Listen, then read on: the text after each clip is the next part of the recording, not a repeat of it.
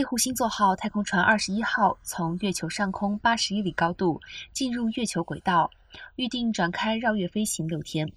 为二零二五载人登月任务暖身。美国太空总署 NASA 实况转播了早上八点猎户号从月球背对地球面进入月球轨道的实况。这是阿提米斯计划第一期任务二十六天航程中登月艇最接近月球的距离。猎户星座号预定二十五号展开遥距逆行轨道的抛物线飞行，可让太空船节省很多的燃料，围绕月球稳定飞行。可以重复回收使用的猎户星座号指挥驾驶舱，